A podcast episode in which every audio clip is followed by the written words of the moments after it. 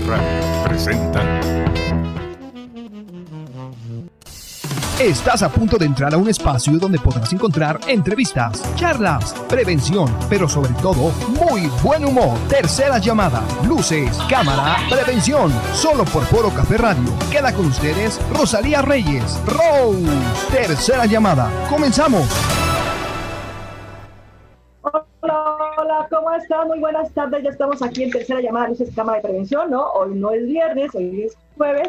Y hoy tenemos un programa especial para hablar sobre la pandemia, la economía y el emprendimiento. Esta situación de la pandemia, esta crisis del coronavirus, pues ha venido a afectar la economía, no solo en México, sino en todo el país en todo el mundo, perdón, y es una crisis que ha sido lo que en protección civil se llama un encadenamiento, una circunstancia tras otra se van generando, o es como una bolita de nieve que se va haciendo cada vez más grande, circunstancia tras circunstancia. Y bueno, la economía, por supuesto, es una de estas crisis aunadas a la sanitaria, y qué bueno, eh, el hecho de que un lugar, una nación, un país tenga una riqueza, pues va encadenada sobre las actividades también que llevan la población, que llevan las personas. Eh, para poder llevar un producto o poder generar valores a su economía. Y esta economía pues es lo que nos da de, de esta manera seguridad a todos. Y bueno, como hablar de emprendimiento estaríamos hablando de recursos, de, dinero, habla aún por supuesto economía.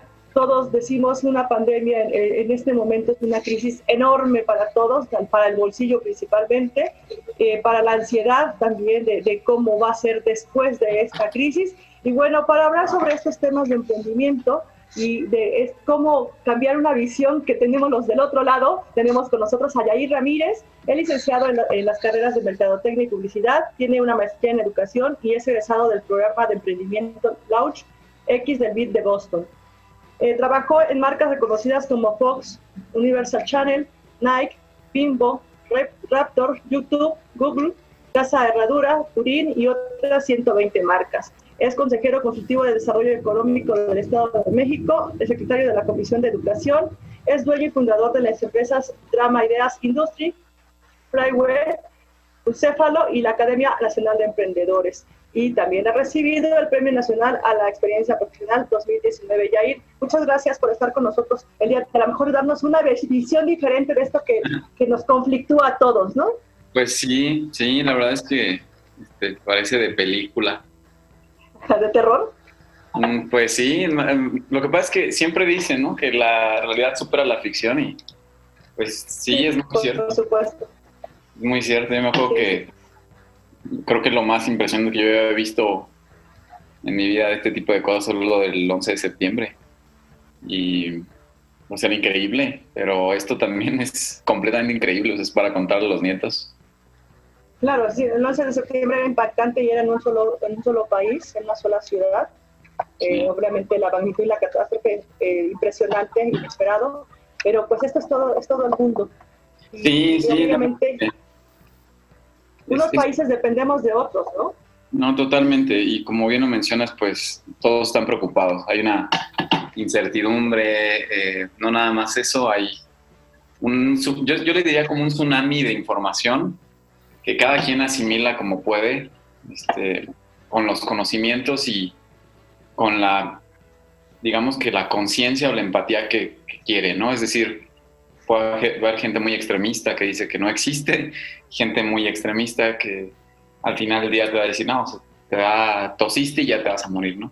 Hay de todo, pero inevitablemente estamos viendo una era bien, bien atípica, con condiciones extraordinarias que nunca antes se habían visto en la historia, en la historia de la humanidad. Nunca, esto es épico, es completamente histórico. Eh, honestamente no era, no, no era, digamos que una sorpresa el que caigamos en una crisis económica, porque ya veníamos mucho tiempo en su vida, ya veníamos mucho tiempo en su vida, y como tal, la economía es una ciencia nueva.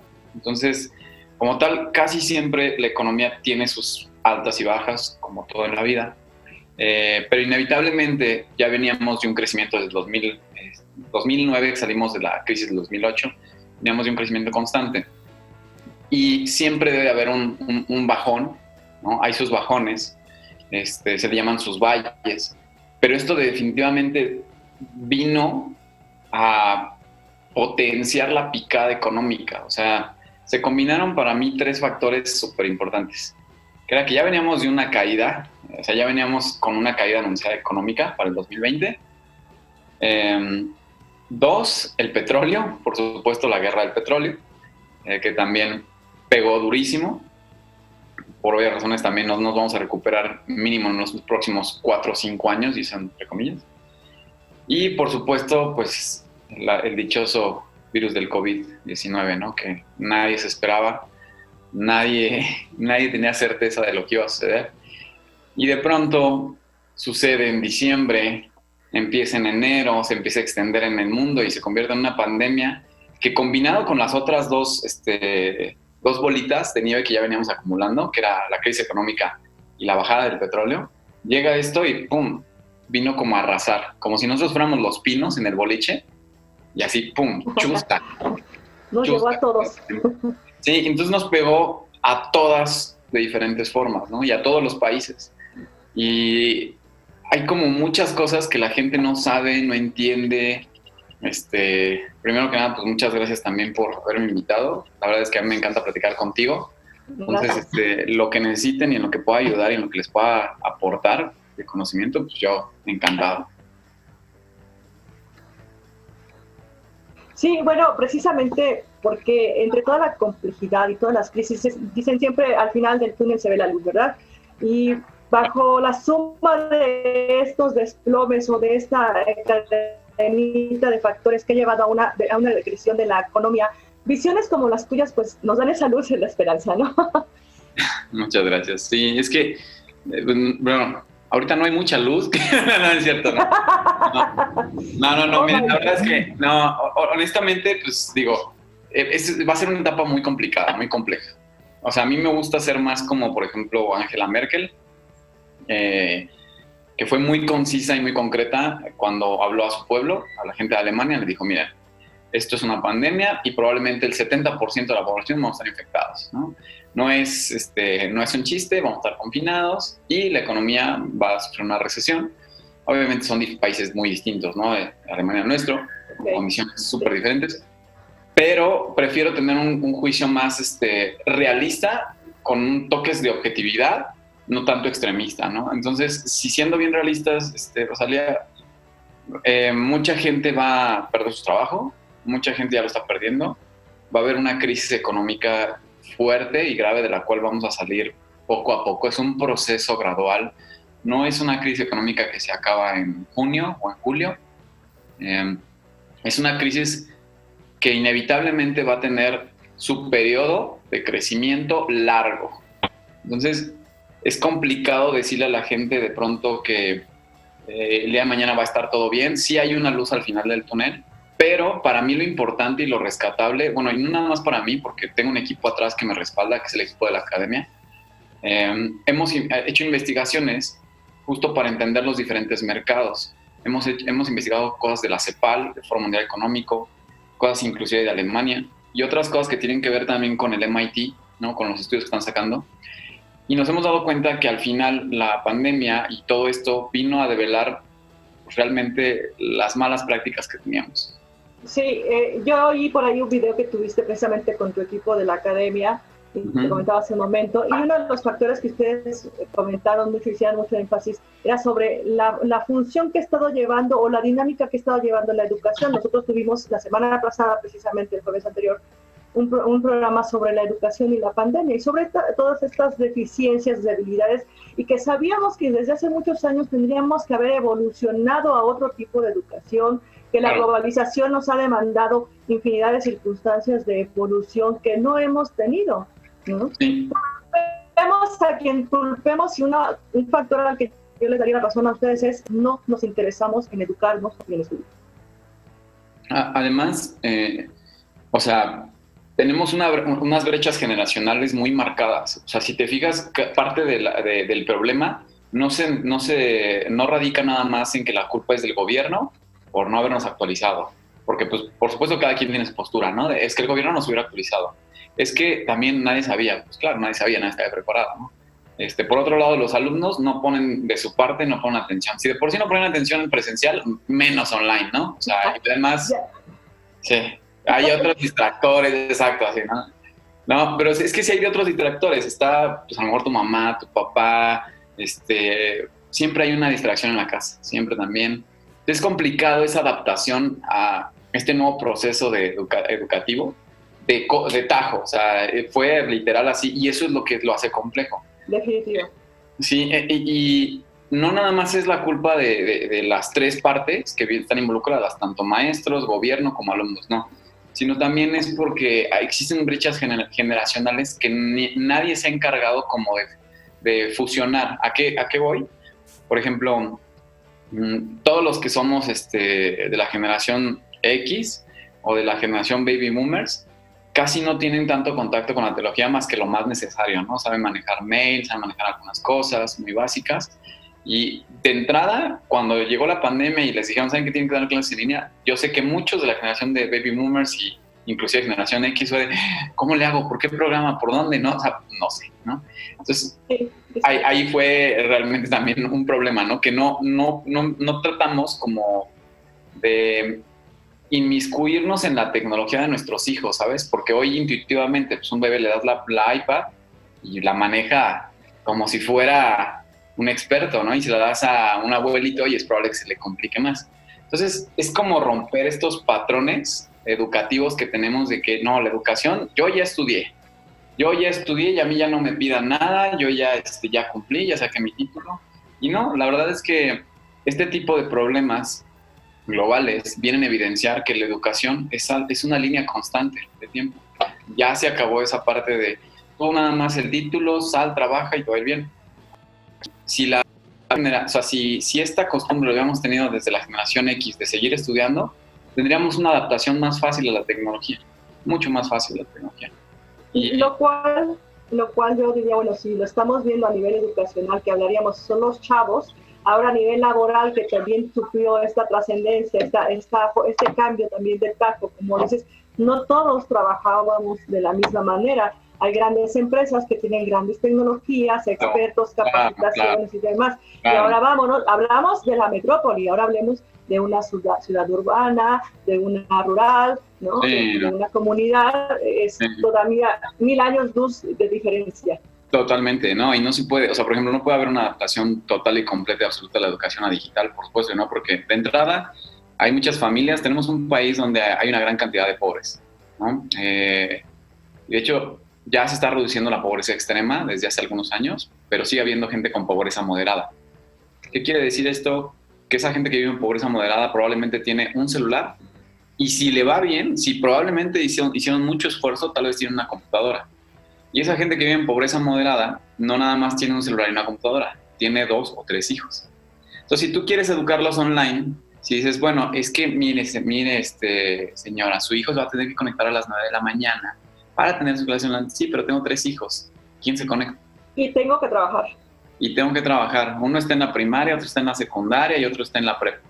¿no? Y, y esa es la realidad que viven muchísimas familias. O sea, por supuesto que aquí, aquí la culpa no la tiene nadie porque esto fue unas condiciones atípicas, pero sí vuelvo al punto, esto viene a enseñarnos en dónde tenemos que estar trabajando. O sea, de entrada, por ejemplo, para gobiernos, pues sí, definitivamente tenemos que atacar el tema de la educación, cómo, cómo se va a abordar si existen este tipo de, este tipo de, de situaciones. Si en algún momento en el 2021 volvamos a tener este mismo problema, imagínate o sea, dos años seguidos, no.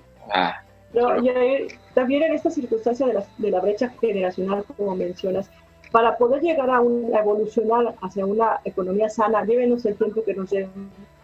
Tenemos que, reeducarnos. Sí, sí, no, definitivamente. Por eso decía que la educación es algo que ya no se termina. Ya no se termina. Necesitamos eh, estar conscientes de que la educación es constante tanto para la ama de casa, si es que sigue siendo ama de casa, o para la mamá que trabaja, el papá que trabaja, el hijo que está estudiando y que después ya salió a trabajar. O sea, todos, todos, todos, todos se tienen que actualizar. Es decir, todos tienen que tener como hábito el seguir educándose. Porque esto de la tecnología va a avanzar tan rápido y nos puede salvar la vida o nos puede salvar la economía. O sea, por ejemplo, si un, un papá con una familia de escasos recursos, a ver si no tiene internet ni celular, forzosamente vas a tener que ver obligado a encontrar la manera pues de adaptar la tecnología a su vida, a su familia, ¿sabes? O sea, ya no podemos quedarnos con esta versión de, es que romántica o del romanticismo de la, de la, pobreza, ¿sabes? Porque luego muchas veces a veces somos los mexicanos como que valorizamos más como el de, de comprarse unos tenis nuevos, híjole, no, ¿eh? tú sí eres rico, tú sí eres rico. O sea, y, hasta, a veces hasta te sientes mal por haberte comprado unos tenis y dices, híjole, sí, de verdad, no debería gastar en esto, ¿no? Y no, al contrario, es para el otro lado, o sea, es, eh, debería de ser al revés. Busca hablar a la persona que se supere y busque cosas nuevas. Pero construimos culturalmente como un producto social bien interesante, que era pobreza es igual a dignidad. Y, no es así. Y no es así. Entonces, tenemos que romper eso y tenemos que ponerle otra ecuación, o sea, un elemento más a la ecuación. O sea, es dignidad es igual a superación. O sea, que yo pueda siempre tratar de mejorar por educarme más para que esté bien educado mis hijos y para que puedan tener mejor acceso a otras posibilidades, ¿no? A otras, otras cosas. Sí, se tiene que hacer muchísimo trabajo ahora, muchísimo. Sí, y bueno, hablando de la parte económica y hablando de los diversos sectores que se implican para poder llevar a cabo la economía, eh, en ese momento, hace algunos días decían, es que la central de abastos está saturada de, de productos porque ya la gente no va a comprar de la misma manera. Y esto volvemos a, hacer, a, hablar que es una cadena, ¿no? La central de abastos se alimenta de lo que los productores de las comunidades, de los otros estados, de, los, eh, otras ciudades les traen, ¿no? Y bueno, si no hay un consumo, pues obviamente hay pérdidas, obviamente eh, los otros lugares también su producción se va quedando estancada. Y volvemos a esta cadena de, la necesidad de poder reactivar una economía que aunque se habla de una reactivación gradual, eh, pues sí es indiscutiblemente necesario, eh, urgente hacerlo, pero con todas las precauciones medidas y desgraciadamente no, hemos, no, no se ha encontrado el factor salud adecuado para dar esta certeza, ¿no? Sí, no, no y aquí es donde creo yo que es cuando se debe de tener sobre la mesa porque ahorita es cuando está el problema. Créeme que el día de mañana probablemente se les va a olvidar a todos. O sea, se les va a olvidar, van a seguir su vida igual y cada quien pues, viviendo como puede, cuidándose como puede, etc. Pero ahorita es el momento de que las personas indicadas, tanto en gobiernos como empresas, se sienten a decir, miren, tenemos que trabajar de esta forma de ahora en adelante. Porque si no, vamos a seguir en nuestro día a día y después nos va a volver a tomar por sorpresa nos va a volver a tomar por sorpresa. En definitiva, hay, todas las áreas están ligadas, todas, todas, ¿no? Y así como dices el, productor, el señor que hace sus alimentos, eh, inclusive hasta Walmart, ¿no? Inclusive la gente que los compra en mercados, todos están involucrados. Todos van a tener que jugar papeles bien diferentes. y estos papeles bien diferentes probablemente pueden después regresar a la, entre comillas, normalidad con el paso del tiempo pero ya tenemos que estar acostumbrados para este tipo de problemas que se pueden, se pueden suscitar. Yo no sé qué hubiera pasado si a lo mejor la pandemia nos hubiera, este tipo de pandemia nos hubiera agarrado a lo mejor en los 70s o los 80s, donde pues, ni el internet ni cómo te comunicas. De hecho, es algo que investigamos nosotros, porque se nos hizo bien interesante que ya sabes, 1918 fue una, este, lo de la pandemia española. Eh, ¿Cómo, lidiaron los gobiernos con esto? Porque no había medios de comunicación masivos. Hoy sí los hay, gracias a Dios se salvaron más vidas. Este, desafortunadamente hay muchas que no. Pero este, de que tenemos que entablar esta conversación sobre la mesa todos, e, en, la medida de lo posible, es ya. O sea, inclusive hasta en el seno familiar, ¿sabes? O sea, en, en la casa, ok, si alguien tiene qué celular traes, o sea, si se puede conectar a internet, no se puede conectar a internet, y vamos a tener que mejorar. O sea, yo sé que es muy difícil y a lo mejor para mucha gente que, que, nos llega a ver dicen, ah, pues es que quien tiene dinero pues lo va a poder hacer, ¿no? Pero es que volvemos a lo mismo. Eh, tratemos de quitar esta percepción del romanticismo de la pobreza. O sea, definitivamente, si yo no puedo tener las posibilidades para accesar a un buen celular para mis hijos para que puedan estudiar en línea, pues voy a tener que buscar un segundo trabajo o un tercer trabajo o van a tener que trabajar conmigo, no sé, ¿no? Pero de que vamos a tener que buscar alternativas para educarnos, definitivamente, definitivo.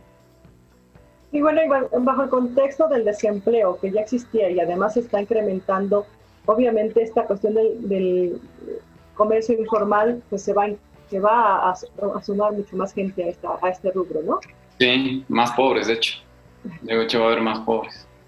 Lamentablemente, este, eh, pues eso es lo que nos va a dejar. Hay, hay unas cosas que, empezamos a trabajar en la academia, eh, que eh, por ahí uno de los textos decía que la, pandemia no solo mata personas, también mata negocios, ¿no? Entonces, va a haber muchas personas que de la formalidad van a regresar a la informalidad y va a haber muchos que de, estar trabajando formalmente, o sea, como empleados, van a empezar como comerciantes o emprendedores informales. Entonces, digo, al final del día es parte de la economía y es parte del proceso de la vida, pero eh, siempre tenemos que tener esta conciencia de, tengo que mejorar, tengo que mejorar. Ahorita yo creo que la gente está comiendo las uñas porque probablemente despidieron al papá, o tal vez la mamá no está trabajando, tal vez no hay ingresos y todo eso. Y inclusive temas como hasta de comida, de no volver a ahorita comer lo más básico, no gastar casi nada, etcétera, etcétera. Pero el tema de la informalidad no nada más se va a incrementar, sino también creemos nosotros que lo que va a suceder es que cada vez más personas van a tener que buscar alternativas propias a las, a las de siempre. Es decir, esta percepción del camino que hablábamos, ¿te acuerdas? El de estudio, trabajo y ya me va bien. Pues esta pandemia nos vino a decir y enseñar que tienes que hacer algo más. O sea, tienes que tener otro camino alterno, porque si tú crees que tu trabajo de Alsea o de Telmex o donde estés trabajando te va a ir muy bien y todo, y, y estás seguro, pues no. No, tienes que tener un camino alterno. Sí, por eso yo hablaba al inicio del programa de una crisis sobre crisis, ¿no? Y si bien estamos hablando de la crisis de la pandemia, de la crisis sanitaria, le unamos la crisis económica más la crisis de educación. Y por ahí mencionabas a la CEPAL, donde la CEPAL también habla del hecho de que eh, la cuestión de género también se va a ver más, más agravada, porque esta diferenciación se va, a, se va a hacer enfática de si hay algún enfermo en casa, si hay este despido de la mano de obra, a lo mejor prefiero que se vaya el, la mujer a que se vaya el varón. Entonces va a volver, sí, hay, hay una gran, una, una gran, un, bueno, un gran número de factores que van a agravar todavía más la situación, pero también hay esta parte que tú comentas, ¿no? Una es visualizar, no irnos a la negatividad, porque decir, no, yo no tengo, yo no puedo, yo no hay. La única forma, lo que decías hace un momento, es seguirnos educando, ya no con la educación que tenía hasta ahorita ya no me va a ser funcional, tengo que sumarle algo más. Sí, tu mejor inversión siempre va a ser tu cerebro, siempre. Siempre, siempre, siempre. Lo que aprendas, los conocimientos siempre va a ser la mejor inversión, pero con los conocimientos correctos, ¿no? Eh, como bien lo mencionas, eh, esta crisis sobre crisis es, provoca lo que se le llama un efecto multiplicador. ¿Qué quiere decir esto? Que, pues sí, a lo mejor afecta, por supuesto, a la parte de la economía, del familiar, porque pierden empleos, pero como dices, también afecta a, quien despido, al hombre o a la mujer. Y en muchas ocasiones, pues todavía hay esta, este, pues, favoritismo a la parte masculina en algunos trabajos, que desafortunadamente a veces sufren las mujeres y es, no, pues me quedo con, con estos porque trabajan más o porque no tienen hijos o porque no está embarazada, ¿no? Entonces, al final del día es un tema también de discriminación que se puede incrementar. Se han incrementado los niveles de violencia familiar por la cuarentena, 25%. Eh, se ha incrementado la ansiedad, la angustia, inclusive hasta los, los síntomas de depresión. Eh, todo esto es un efecto multiplicador y es completamente natural y normal porque no estamos acostumbrados a esto. Pero algo que, pueden, que, que podemos rescatar es que de esta pandemia vamos a salir más fuertes o más conscientes de lo que tenemos que mejorar. Sí, yo, yo creo como tú que obviamente como cualquier enfermedad en este momento, no tan literal, pero sí tenemos fiebre, fiebre económicamente hablando, eh, tenemos que saber cómo la podemos curar, tenemos que buscar opciones de cómo llevarla a cabo y después saber cómo restablecer nuestro organismo, que vendría siendo nuestra economía, cómo, qué factores o qué elementos vamos a buscar para poder ir saneando esta economía. Lento, seguramente como lo acabas de comentar, porque no somos además los únicos. ¿no? Si, si dependemos económicamente en muchas circunstancias con Estados Unidos por ser el socio comercial más alto, si dependemos de Sudamérica por alguna otra cuestión, estamos todos, todos bajo las mismas circunstancias ¿no? Pero a lo mejor hay, por ahí hay algún huequito donde nos podemos colar y encontrar un área de oportunidad para, para las grandes empresas, no sé.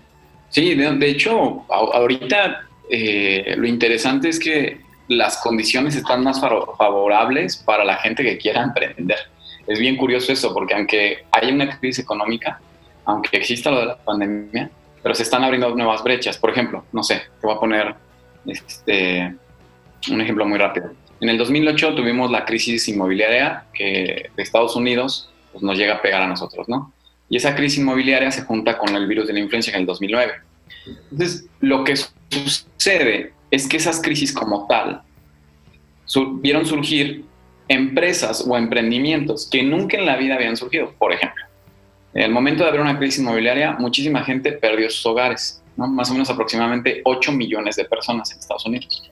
Muchísima gente. Estamos hablando de que es eh, el DF y el Estado de México, como si todo, el DF y todo el Estado de México hubieran perdido su hogar. Imagínate, todos en la calle. ¿no? Son tantas personas que además ya no pudieron pagar renta, estuvieron en la calle, ya no pudieron pagar su hipoteca. Algunos tenían trabajo, otros no tenían trabajo. En ese momento surge una empresa que se llama Airbnb. Airbnb ya casi todo el mundo la conoce, es una empresa de alojamiento. Y en esta empresa empiezan a posicionar la idea de, oye, pues te puedes quedar en mi casa, tengo un cuarto y te rento pues mucho más bajo que un hotel. No te hago check-in y check-out como un hotel que te lo ponen a la mitad del día para que pagues el siguiente. ¿no? Acá no. Acá es, no, te preocupes, tú me pagas un día y al siguiente también me pagas y así, etcétera, etcétera. Entonces, con ciertas flexibilidades que el, que el sistema hotelero no tenía, Airbnb empieza a nacer y se convierte, después de 10 años, en el 2018 se convirtió en la empresa más fuerte de alojamiento en el mundo, eh, ganándole terreno a empresas hoteleras. O sea, lo que quiero darles a entender es que las condiciones ahorita del terreno son fértiles para buscar ideas de emprendimiento que tengan que ver con esta nueva realidad a la que vamos a entrar. Pero mucha gente está en shock, están friqueados. Y cuando ya empiezan a despertar, es cuando ya empiezan a ver lo que ya está haciendo la demás gente. Por ejemplo, casi todos empezaron a invertir en cubrebocas, antibacteriales, y no, oye, sería bueno, ¿no? Y comprar unos cubrebocas y están subiendo. Eso no es hacer negocio, solamente es oportunismo. No es que esté mal, no es que esté mal, pero volvemos a, si eso se te hubiera ocurrido en diciembre, puta, la veñas del mercado, o sea, pero para eso tienes que ser visionario, es decir, anticiparte a lo que va a suceder. Que aquí con este virus, la verdad es que casi nadie sabía lo que iba a suceder, ni siquiera la misma OMS tenía certeza de lo que, de lo que iba a suceder. Eh, o la tenía, pero no los iba a decir, ¿no? También eso puede ser. Em, lo, lo que tienen que ver es qué va a pasar en los próximos 6, 7 meses en diciembre, ¿qué va a necesitar la gente? Porque en septiembre empiezan nosotros como unas fiestas patrias y empezamos poco a poco. Yo no creo que salgamos luego, luego a gastar como locos, por supuesto creo que eso no va a ser la conducta. Creo que la conducta va a ser, necesitamos respirar, o sea, empezar a ir, no sé, a lo mejor a un bosque, a la playa, empezar en un restaurante, salir al cine, salidas como muy tradicionales. Posteriormente a eso, ya en la normalidad vamos a empezar a buscar compras o productos que probablemente se adapten a las necesidades de, nosotros, como los tapetes sanitizantes, ya como ya, por ejemplo, mucha gente ya está, empresas están buscando las cabinas estas sanitizantes, eh, la sanitización cada una vez al mes, ¿no? Ya salieron un montón de empresas que se dedican a sanitizar por 7, de 7 a 12 pesos el metro cuadrado. O sea, hay, un montón de cosas, pero si ustedes quieren adelantar ese mercado, ahorita es el momento clave, porque tienen que ponerse a trabajar. O sea, lo que tiene que entender la gente es que no les va a llegar la idea de Oreca así. es algo que requiere trabajo. tal cual como siempre os he dicho, es como un gimnasio. Si tú quieres hacer crecer un músculo, vas al gimnasio o a lo mejor te lo pones a trabajar en tu casa, pero le dedicas tiempo. La creatividad y los negocios son igual. Si quieres que crezcan, vas a tener que dedicarle tiempo, no dormir, estar trabajando, pero realmente trabajando. Y te vas a frustrar porque vas a decir, es que no me ocurre nada, pero en algún momento va a llegar, en algún momento va a llegar. No te, la, por ahí hay una frase muy interesante de alguien que decía que la, inspiración te tiene que encontrar trabajando. Y es completamente cierto. O sea, no puede haber inspiración de pronto de, ah, pues este, iba... Bien, si tú estás viendo la idea de alguien más, es porque alguien más ya la está haciendo. O sea, multiplícalo por 50. O sea, no va a ser el único. Sí, sí. Por aquí hay alguien que te quiere saludar, que no te ha visto desde hace un tiempo. ¡Hola! Hola, qué milagro. ¿Cómo estás?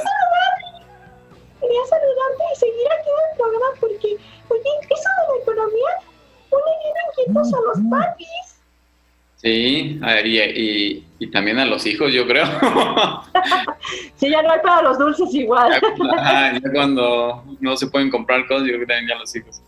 Sí, mucho gusto saludarte. ¿Cómo has estado? ¿Bien? Qué bueno. Queremos aprender sobre economía y sobre que tenemos que aprender. ¿Yo podré hacer algo? ¿Puedo ser emprendedora?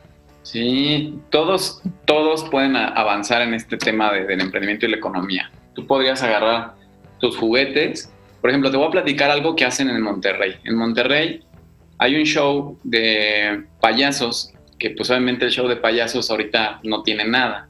Entonces lo que hicieron para seguir teniendo como contrataciones es llevar shows a través de un auto. Entonces van perifoneando y van con peluches, llevan este, globos y los niños no salen de su casa, pero lo que hacen es le dejan el carro al papá y dejan que maneje el carro lleno de peluches y juguetes y con los niños adentro. Entonces le, dan chance de que dé una vuelta a la manzana y los niños pueden ir jugando en el coche, acondicionan el espacio para que puedan jugar en ese coche, en ese como tipo, tipo combi, ¿no? Pero es una idea muy interesante. Y lo deben sanitizar, ¿verdad? Todos, los, todos, todos, todos nos debemos sanitizar y sí, seguramente lo sanitizan desde que antes de que entre. Bueno, porque finalmente hay una interacción ahí también, ¿no? Claro, por supuesto.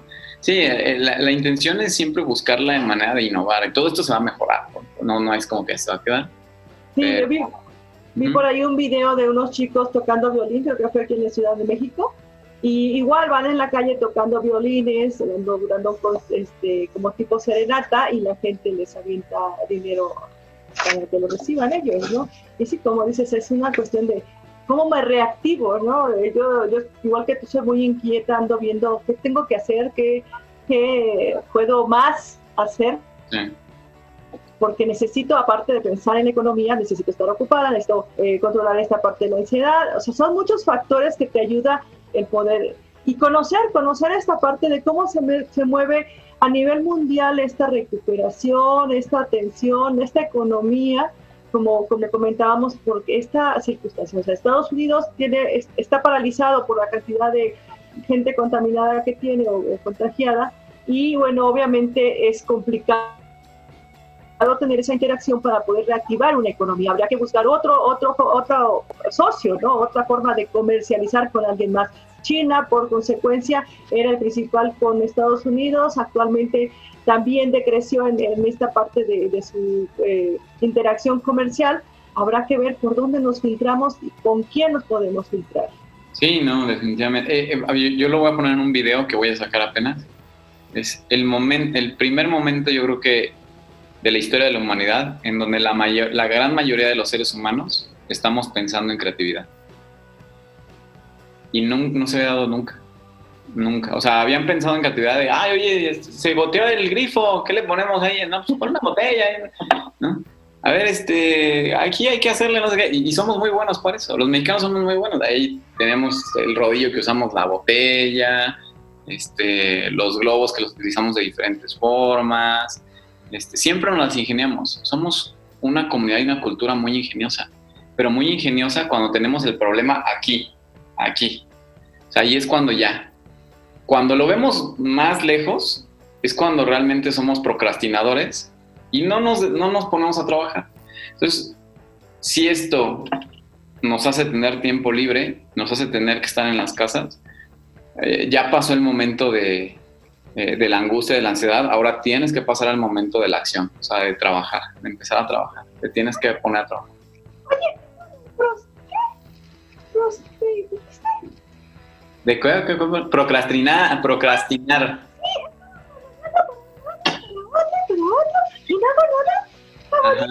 Por esa gallina que va a poner. Sí, procrastinación es eso, es como pensar mucho algo que dices, lo voy a hacer, lo voy a hacer, lo voy a hacer y nunca lo haces.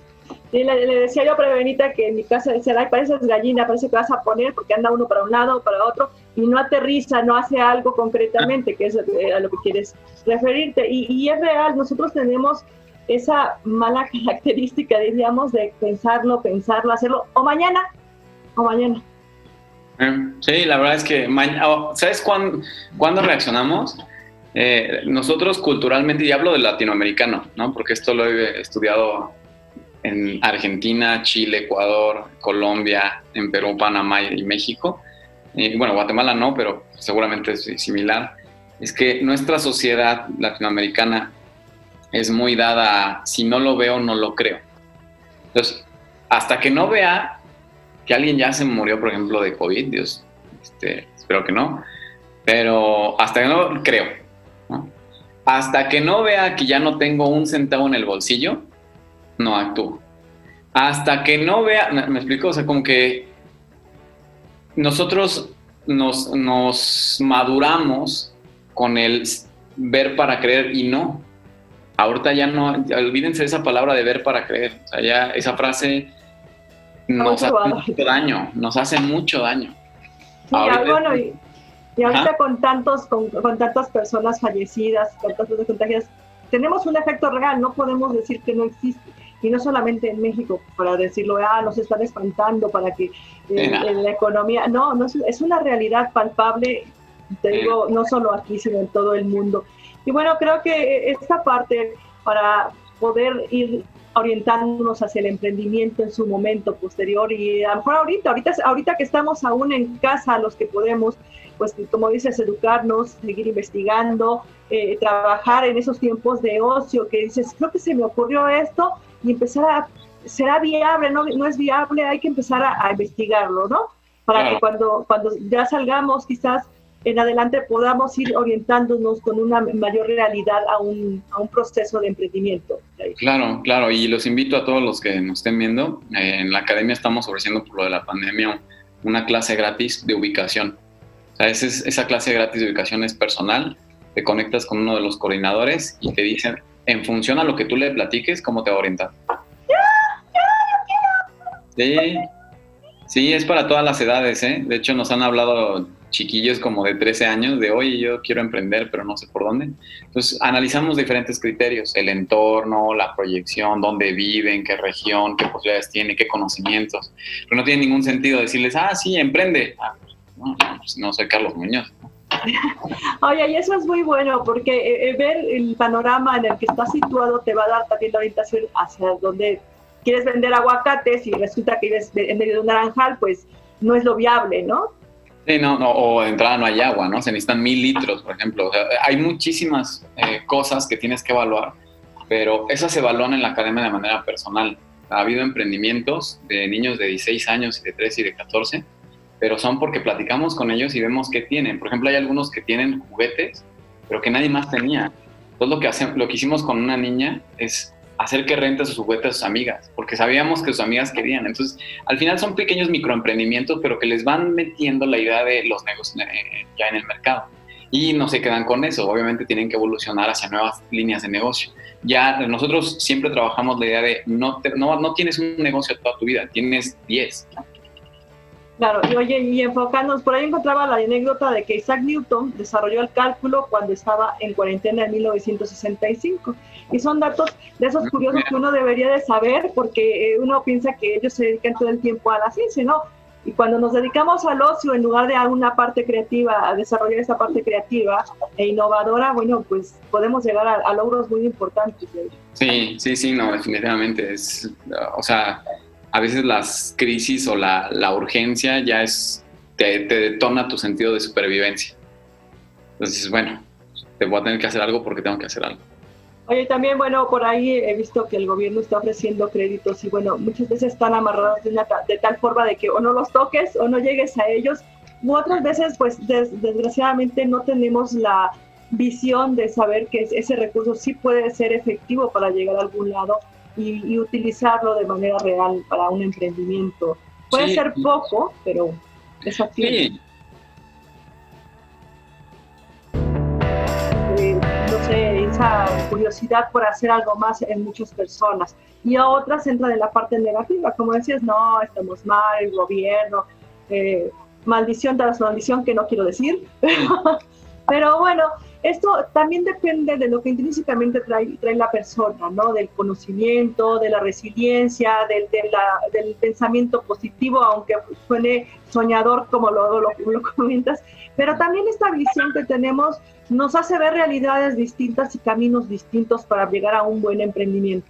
Claro, no, mira, la verdad es que yo lo he visto a lo largo de la historia y tenemos estudios históricos de emprendimiento desde 1853, con la fiebre del oro de California, y pueblo salva pueblo, así, o sea, no hay un gobierno que pueda salvar a todo el pueblo, el pueblo es quien se salva a sí mismo y el pueblo es quien determina, sabes que yo voy a salir adelante y sale adelante, con las condiciones más complejas eh, que puedan existir, pero nos ingeniamos.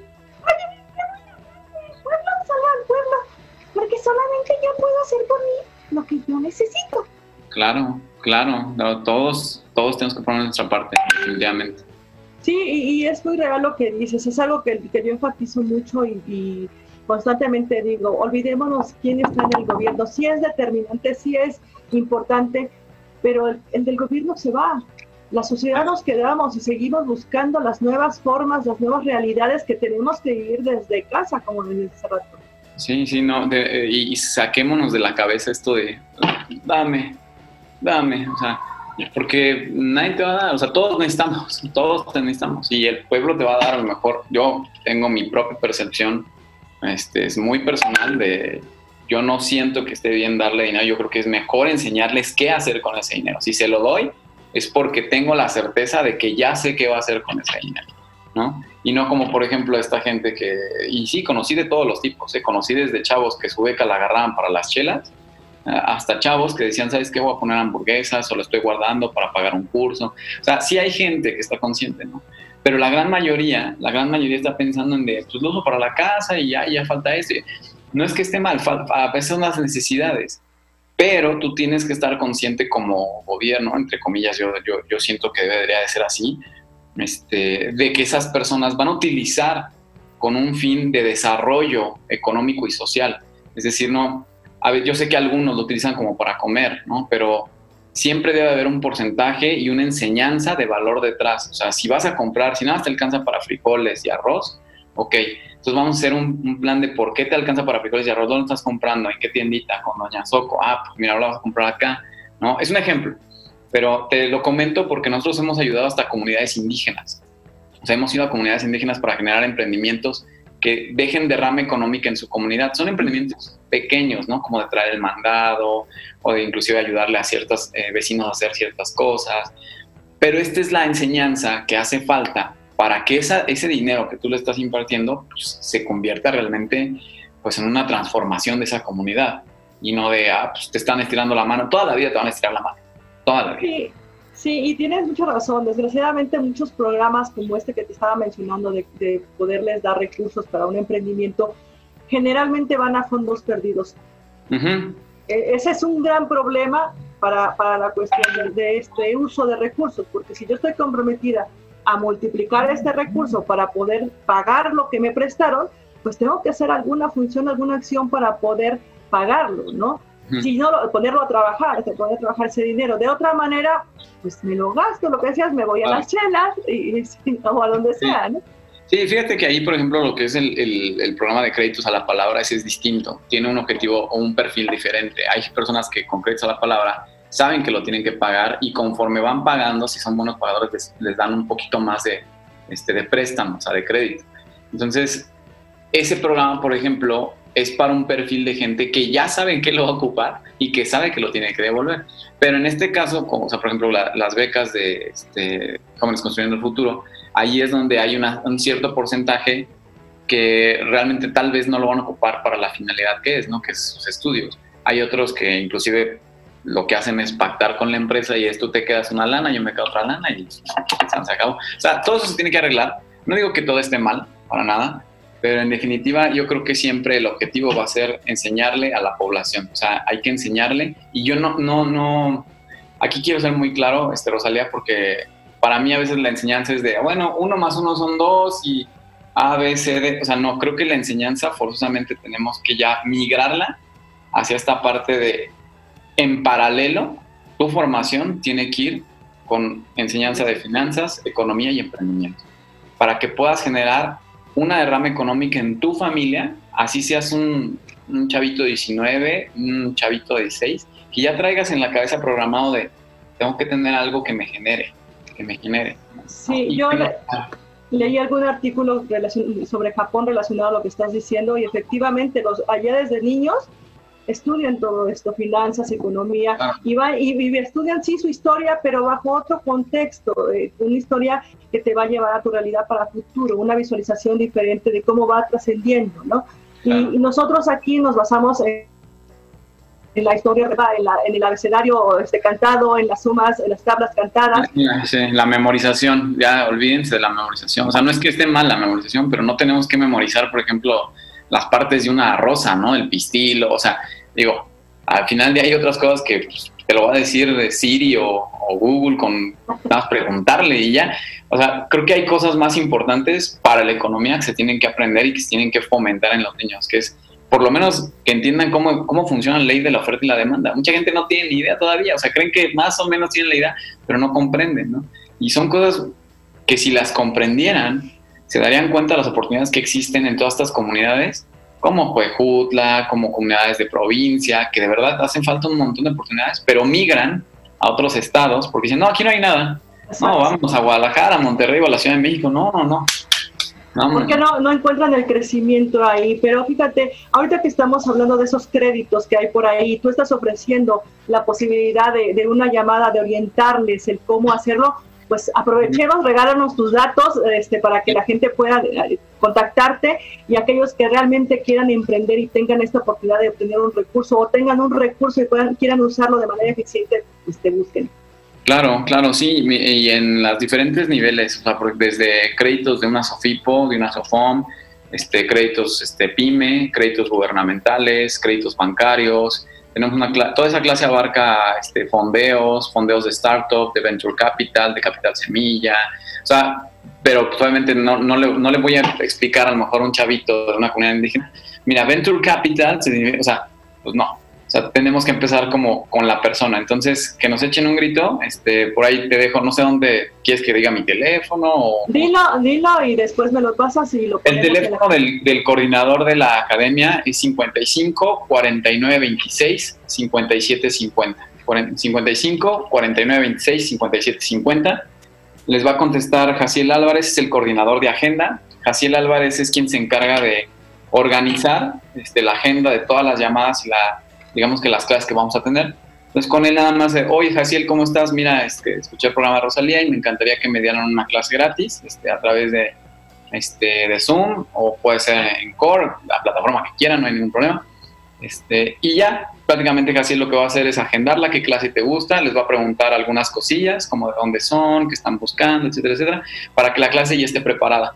Y ya cuando nos conectemos, les damos una asesoría de 20 minutos que esta es muy rápida, ¿por qué? Porque la gente, hemos notado que muchas veces ahorita con las clases en línea ya están fastidiados, ¿sabes? O sea, como que ya es como de, ah, tengo que ajá, exacto. Entonces las hemos acordado cada vez más. Por supuesto que hay unas que se alargan, entonces no hay ningún problema, podemos continuar. Pero para que no se claven con la idea de, ay, va a ser una hora y no, para nada. Habla 20 minutos, platica con mi coordinador y sobre eso ya te vamos a poder orientar. Oye, pues está excelente. ¿Alguna página de la, de la academia o algo para que pudieran este, investigar e interesarse? Sí, pues miren, en la academia tenemos la página www.academianacionaldeemprendedores.com, así tal cual, academianacionaldeemprendedores.com. Ahí pueden checar tanto cursos como para escuelas, conferencias, inclusive este, talleres y también para empresarios, ¿no? Para la gente que ya es más, este, digamos que está avanzada más en el tema de ser una empresa mediana o inclusive microempresa. y, Ajá, dime. Comentabas, creo, conferencias para las escuelas también en este momento estabas ofreciendo algunos. ¿Hay forma de que las escuelas puedan sí. contigo? Mira, de hecho, muchos de los eventos que teníamos, nosotros hicimos una investigación con lo de la pandemia desde enero y vimos hacia dónde iba y te lo juro, todo se fue cumpliendo así como relojito, o sea, todo. Eh, y no porque seamos muy buenos, sino realmente porque investigamos en todos lados. Entonces, primero cancelamos todos nuestros eventos antes que nadie, los cancelamos, la gente como que se enojó un poco, pero pues dijimos, bueno, esto va a pasar, y ya después dijeron, ah, tenían razón, ¿no? ya no íbamos a poder verlos. Entonces, este, lo que hacemos nosotros para que no, para cuidar su dinero, para que no lo pierdan. Con algunas escuelas ya se han puesto en contacto con nosotros porque tienen problemas con sus alumnos al momento de que los maestros conecten. O sea, entonces les damos conferencias, por ejemplo, a docentes, les hemos dado videoconferencias para enseñarles cómo conectar mejor con sus alumnos porque la verdad es que honestamente algunos no los conectan presencialmente, menos online. Entonces les damos capacitaciones, ¿no? Eh, esa es una. Otra, es que para algunas, em, para algunas escuelas nosotros venimos a hacer como el recreo, porque ya tienen clase en línea con un maestro, con otro maestro, con otro maestro, y se fastidian tanto que ya quieren ver algo nuevo. Entonces nosotros los que les damos son conferencias de emprendimiento, pero ya de algo que les guste, por ejemplo, conferencias de gamers, conferencias que tienen que ver, no sé, por ejemplo, dimos una para enfermeras, que tiene que ver con emprendimiento de enfermeras. Hay un, instituto que se llama Northern Entrepreneurship, que está en Suiza. Entonces, damos, dependiendo del rubro y dependiendo de la estrategia de la escuela, es como damos estas conferencias. Entonces, hay algunas que ya también nos empiezan a apartar fechas para lo que viene siendo junio, julio, agosto, pero ya con su segmentación, obviamente, eh, digamos que contemplada con la sana distancia, ¿no? Es decir, no son conferencias llenas, son conferencias que tienen su separación de asientos, pero les hemos dicho no hay ningún problema, tenemos que dar tres conferencias para abarcar a toda tu población, las damos, o sea, le estamos dando esa flexibilidad. ¿Para las conferencias también sería con el coordinador? Sí, de hecho también con el coordinador Jasil es quien se encarga, ahorita ya tenemos agendado pues, casi todo junio, este, no sé bien es el que lleva toda la agenda, pero lo que sí sé, por ejemplo, es que todo lo que se viene de a partir de julio a diciembre se va a empezar a reactivar ya una cuestión de capacitación a docentes. Entonces, si también por ahí alguien necesita, échenos un grito porque todos, todos, o sea, de verdad, nosotros tenemos un buen de escuelas y todos nos dijeron, oye, por favor, ayúdanos. No es que lo hagan mal, el problema es que necesitan ayuda los maestros, también se desesperan. Esta parte que decías de la, de la brecha generacional es creo que lo más enfático. Una es ya no quiero aprender, otra es no conozco las herramientas y es mucho esfuerzo. Y la otra es el tipo de comunicación que tenemos. Es tan diferente entre los niños, entre los niños y nosotros los adultos, ¿no? Pero muchísimas gracias por todas estas ofertas que nos estás ofreciendo. Gracias por el apoyo que le das a esta necesidad inminente que tiene el país de cambiar una visión, de, tener otro tipo de perspectivas de crecimiento en todos, en todos los sentidos. No, muchas gracias a ustedes. De cualquier cosa, ahí estoy a la orden. Ahí tienen mis redes, siempre son arroba Yair07. Búsquenme en Instagram o búsquenme en TikTok, también estoy, ¿no? Yair arroba. Sí, no, pues okay. que está creciendo mucho, tenemos que. Muy bien. Este, que necesiten, muchas gracias. Pues no, muchas gracias a ti. Bueno, si no, no estamos en el mejor momento para el emprendimiento, no todo es tan oscuro, ¿verdad? No, no, no, no, no. Y créanme que lo que necesitan es que alguien los ubique. Entonces, para eso les podemos ayudar. Pues Jair, muchísimas gracias como siempre por tu, por tu apoyo, por tu tiempo, porque sé cómo andas. ¿Eh? Y pues nos vamos, nos vemos pronto nuevamente aquí en Tercera Llamada Luces Cámara de Prevención. Muchísimas gracias. gracias Nos vemos pronto. Nos vemos, de hecho, mañana tenemos programa. Vamos a hablar sobre las la alerta, los sistemas de alerta temprana. Los espero igualmente a las 6 de la tarde. Bye. Bye. Adiós.